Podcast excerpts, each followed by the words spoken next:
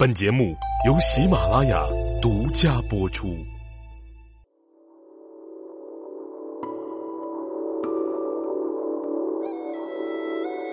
喜马拉雅的各位茶友们，大家好，我是赵阳。今天的这期节目更新啊，跟大家一起来聊一聊紫砂壶，还是嗯。其实今天啊，想跟大家聊一个什么话题呢？就是从紫砂壶的泥料跟大家一块来聊一聊啊。之前的节目呢，也跟大家说过，这紫砂呢叫做五色土。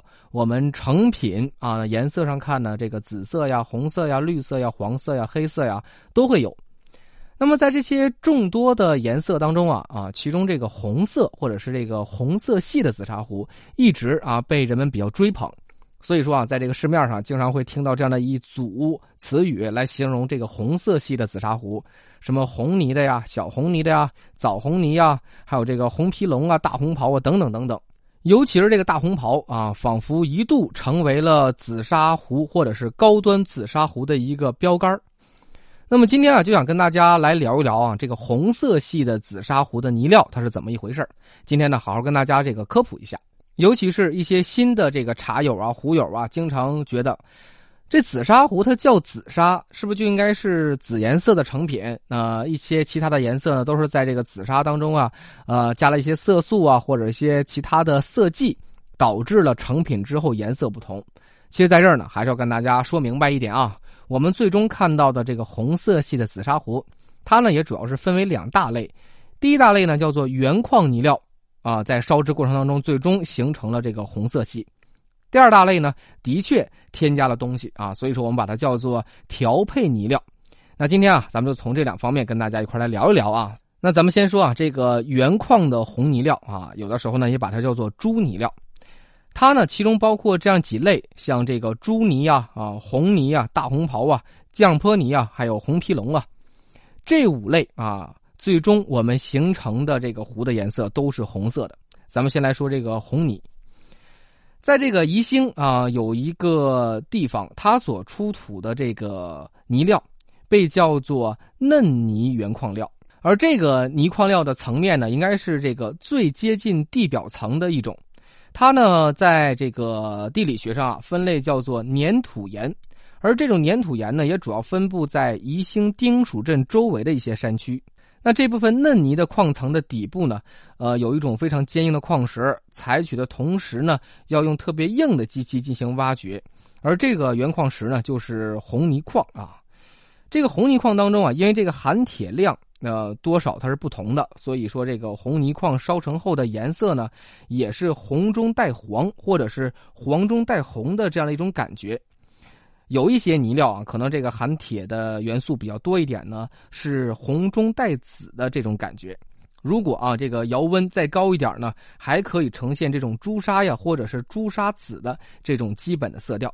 所以啊，赵刚才说啊，我们看到的并不是红色，而是红色系的一组紫砂壶。说完这个红泥呢，咱们再来说这个朱泥啊，这个朱泥呢，应该是。呃，在整个紫砂界当中啊，大名品之一了。尤其是咱们在市面上看到的一些呃朱泥，经常被标榜的一个地方呢，叫做赵庄朱泥啊。这赵庄朱泥呢，也是成为了朱泥好坏的一个标准器。其实说到朱泥呢，它主要的感觉呢，还是原矿呈金黄色或者淡黄色的一种红泥啊。在明代的时候，其实就已经有开发利用了，当时呢叫做石黄泥。清代的时候呢，才把它命名为朱泥。咱们经常说啊，这个紫砂料是砂啊，必须这个砂质感极强啊，不仅是泥的感觉，才所以啊，才叫这个紫砂。那么这个朱泥呢，其实它的含沙量非常的低，这个泥性呢，非常的啊，这个娇气儿啊，有一点像这个呃小女子的感觉。所以啊，成型的工艺也是在所有的泥料当中难度最高的。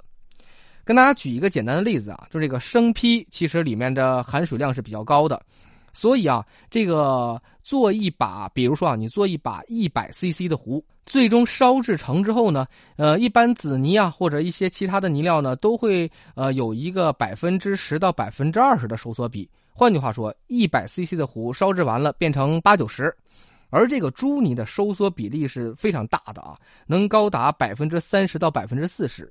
也就是说，你做一把一百 CC 的壶，你最后烧完了，发现就剩六十，或者是这个六十多一点所以啊，在这样一个高收缩比例的面前啊，这个成型就比较难了。如果啊，它没有任何的收缩比例，那么谁都能成为一名制壶大师，因为这个不用考虑到烧制之后呃所形成的一种感觉。所以说啊，朱泥没有大品，有的时候啊也是这个原理。大家想想，要做一个特别大，最后烧制完了的成品才会比较大。那么这个过程当中啊，一定就是越大，这个越难控制。因为毕竟它这个收缩比例会使壶急剧变形，所以啊，这个成品率呢也一般保持在百分之六十到百分之七十之间的这样一个概念。所以我们在市面上看到的一些呃朱泥的精美器件呢，都是一些小物件，或者压根儿呢就不把这个朱泥呢作为一个基本的原料，而是把它呢呃作为这个化妆土。作为紫泥的一些装饰件儿用的一些呃添加料啊，所以啊，朱泥经常附着在其他的泥料之上，作为一种装饰。因为毕竟颜色是非常好的，再加上沙质感少啊，这个嫩度高，所以啊，作为这个装饰点缀呢，是一个非常好的泥料。烧制呢难度还是很大的，所以像这个手上啊没有这点数的，一般手艺人还真就不烧朱泥的壶。所以啊，这个赵庄朱泥才这么有名。第三个呢，咱们就来说一说这个大红袍了啊。说到大红袍呢，大家千万别误会啊，不是说这个茶叶大红袍，而是说的一种泥料。这个大红袍呢，其实的产地呢还是在这个丁山的赵庄山啊，是黄石岩的岩心，所以啊，它的张力啊、收缩比例啊，几乎是咱们这个紫泥系的三倍，所以制作的难度呢，比刚才咱们说这个朱泥难度还要大。所以啊，这个大红袍。就是朱泥当中的极品泥料，那么这就是第一大类的这个原矿红色系的紫砂壶。那咱们再说第二大类，其实啊，咱们刚才说的这三种，无论是朱泥啊，还是大红袍啊，呃，还是这个红泥啊，它是本身都是含有很高铁元素，最终形成这种呃红颜色，它是一个红泥的一大类。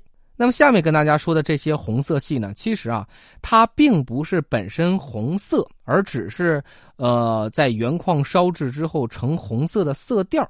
它呢，从泥料上来说呢，终究还是紫泥系列的啊。第一大类呢，就是红降坡泥。这红降坡泥呢，其实它是缎泥、红泥和紫泥的一个共生矿，所以啊，它最终烧完之后呢，还是呈这种。橙色泛黄的这种红，并不是这种透亮的红。第二大类呢，叫做红皮龙。那 这红皮龙呢，其实就是宜兴紫砂最著名的产地，叫做黄龙山。所以啊，我们也把它叫做野山红泥。因为本身啊，这种泥料呢，它的原生矿呢比较稀少，所以啊，我们一般在市面上也很能见到。所以有些人呢，就把这个所谓的红皮龙作为一种高等的泥料。其实啊，它的性质不见得有多么的高，但是它烧成之后呢，颜色呢整体上也是呈红色的。第三类呢就是小红泥。说到这个小红泥呢，很多的茶友就迷惑了。刚才咱们不是介绍这个红泥了吗？那这小红泥和红泥之间一种什么样的关系呢？刚才我们说的这个红泥呢，是位于这个嫩泥原矿层的底部，而这个小红泥呢，则是不加其他料的一种嫩泥，含有大量的氧化铁，经过烧制之后呢，还是呈这种红色。所以啊，我们把这种红色叫做小红泥料。下一类呢，就是枣红泥。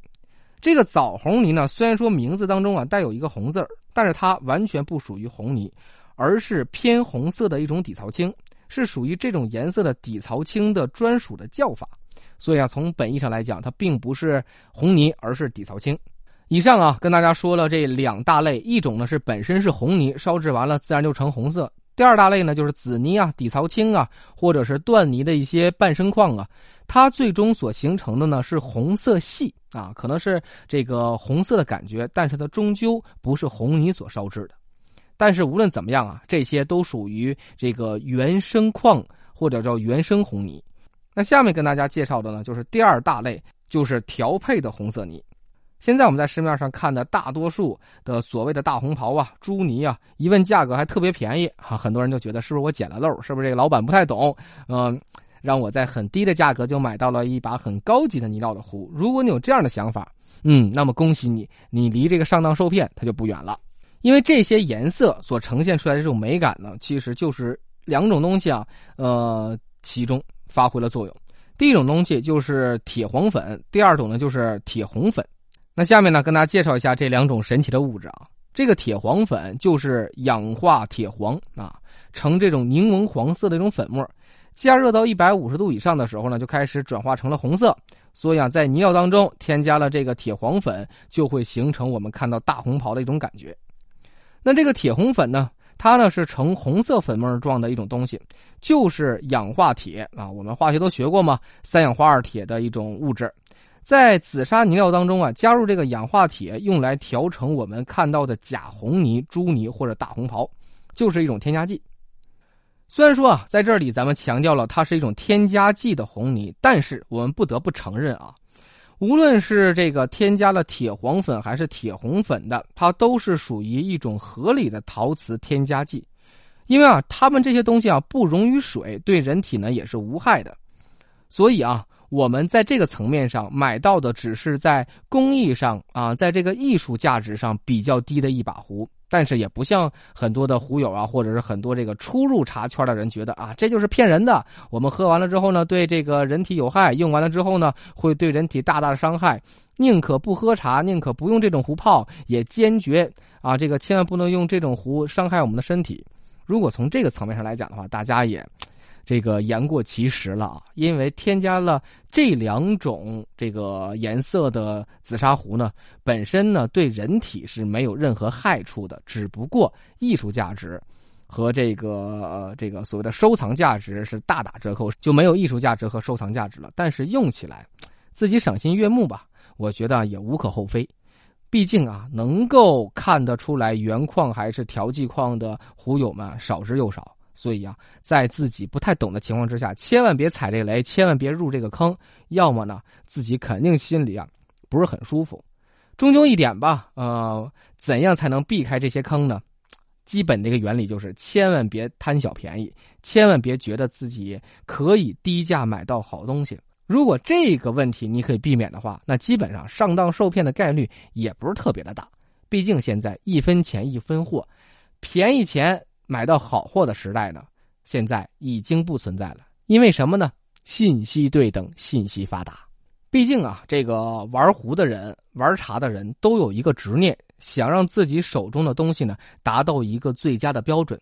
所以这种执念呢，有的时候买到假货、买到不是心仪的产品呢，心里终究不是特别的舒服。所以啊，还是多学习、多鉴别。多找靠谱的人，这样的话，我们的心理伤害必然就会降到最低。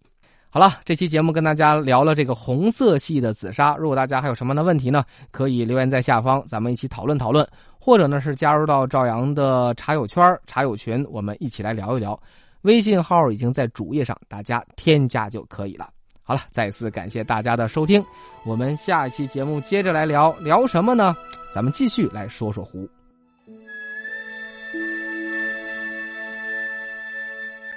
Bé 眠